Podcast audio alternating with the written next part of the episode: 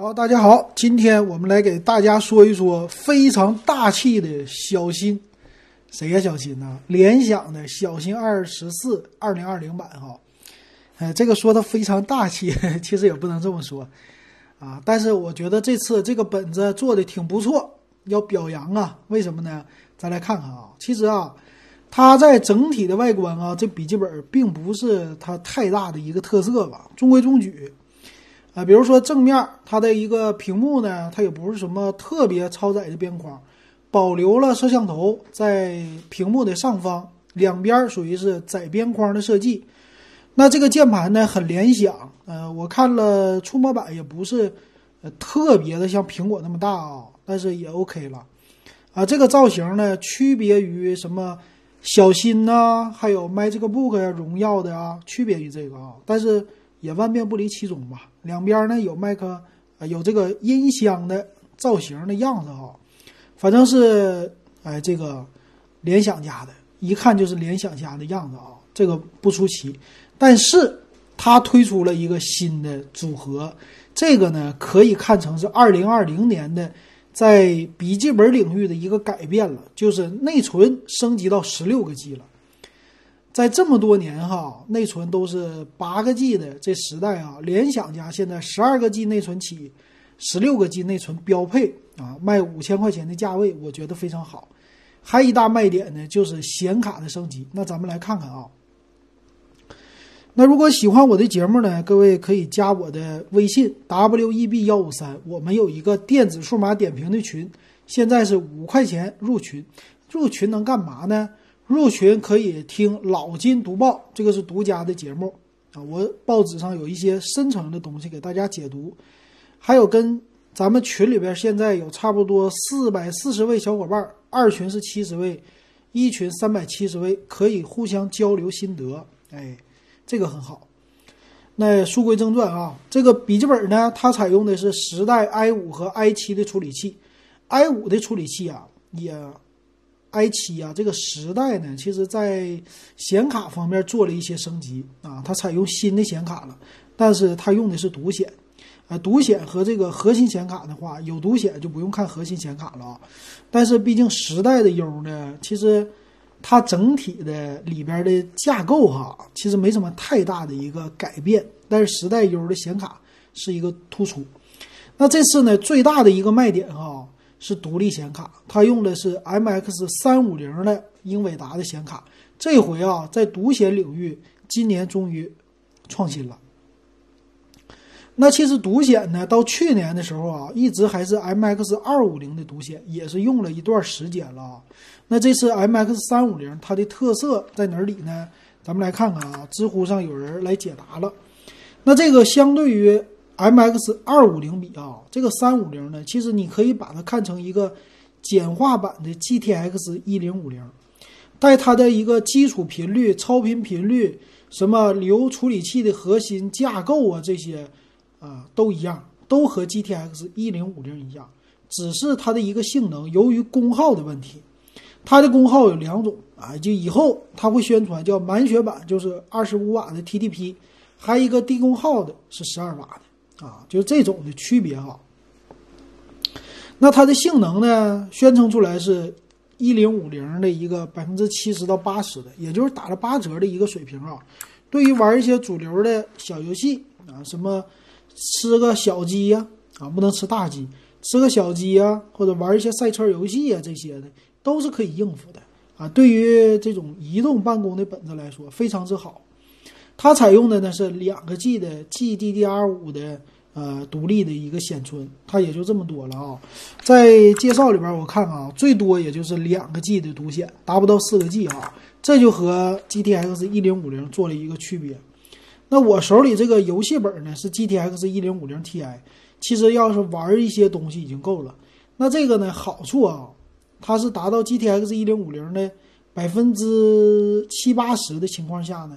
它最厉害的就是做一些办公的应用，比如说处理图片呢，呃，做一些视频的剪辑呀，哎，这个压缩的速度是明显比 MX 二五零快的啊！你就不玩游戏，做这个我觉得是够用的啊。所以这个是最大的一个提升。他说呢，性能提升达到百分之二十，比 MX 二五零。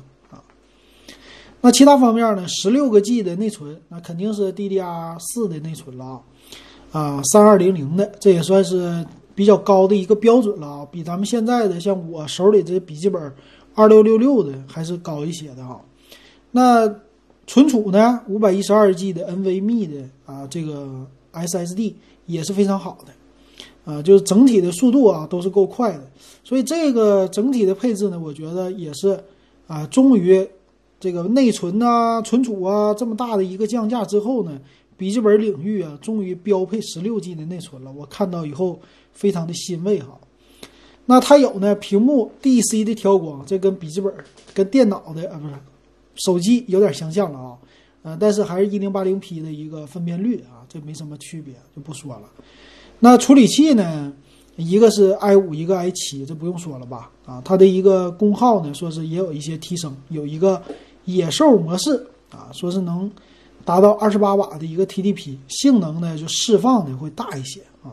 那主要是取决于你干什么用啊？你比如说移动办公的时候需要跑一些啊玩游戏啊，或者一些大的呃软件呢啊，它可以用这个狂暴模式啊，这个挺好啊。它也有一个切换模式，就是省电啊、智能还有野兽模式三者你可以切换，所以同样的呢，电量可能就会有一些区别。那背面呢，我看起来啊，它采用的叫一个大面积的风扇的散热的，呃，一个风扇，它并不是两个啊，跟游戏本有区别的。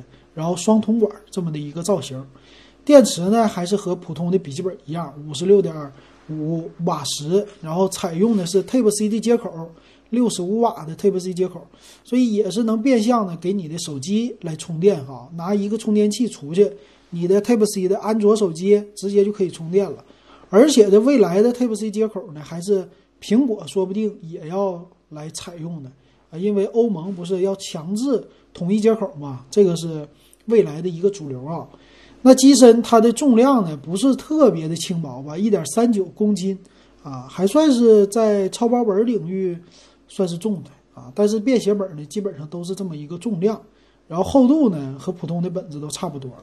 再来看它接口啊，接口方面呢，接口也不是特别的丰富啊，两个 USB 的接口，机身侧面左边它是一个 Type C 的电源和 Type C 通用的接口扩展的啊，HDMI 的接口一个麦克风，右边呢两个 USB 啊一个。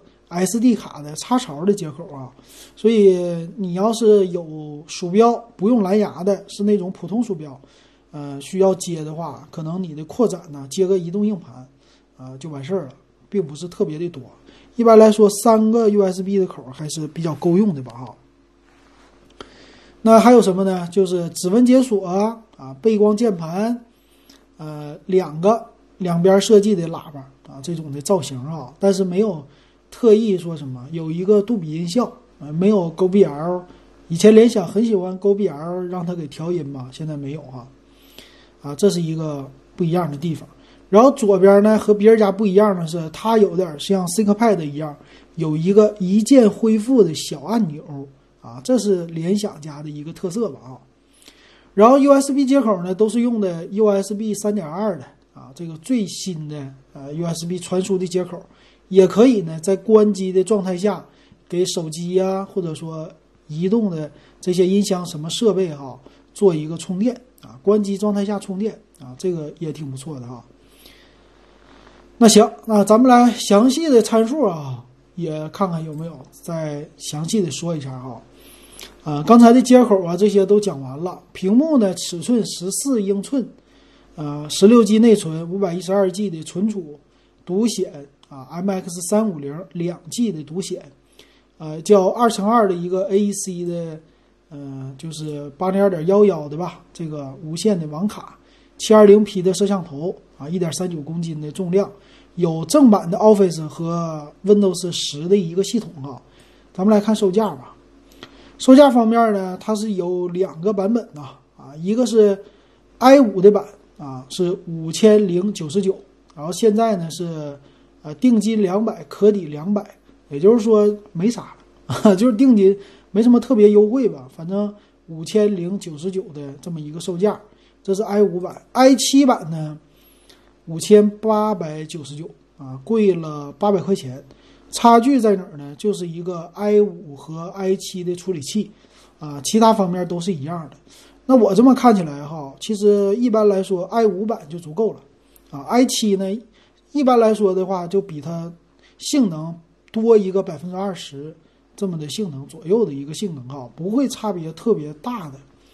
那我们的用户。来说呢，你正常的 i 五完全足够你用了，五千块买这个水平的配置啊，正常来说用个三年，嗯，你不玩游戏啊，日常办公三年五载，多说的话五年都能用到啊，但是三年绝对没有问题的，我觉得够了哈。那剩下的呢，就是看他们家的服务了哈。服务方面呢，这里没有特别详细的一个介绍吧，啊。应该是一般笔记本电脑是两年的一个呃维修的服务。我看，那他这里说了两年整机的送修服务啊，这是一般的这种服务哈，所以比苹果强哈。苹果一般是一年，所以两年也够用了。所以正常来说，保证你两年的使用，嗯，三年这种机器一般不会坏，能挺到这儿啊。然后用到五年，日常也是够用的哈。所以我觉得这个价位啊，买一个。呃，时代的 i 五的本儿啊，啊，这还不错的哈。当然，啊，他们家也有锐龙的 AMD 的处理器，这个另外说了吧。反正现在这个价位，对于一些学生完全足够用了。行，今天这个本子给大家说到这儿啊，感谢大家收听我的节目。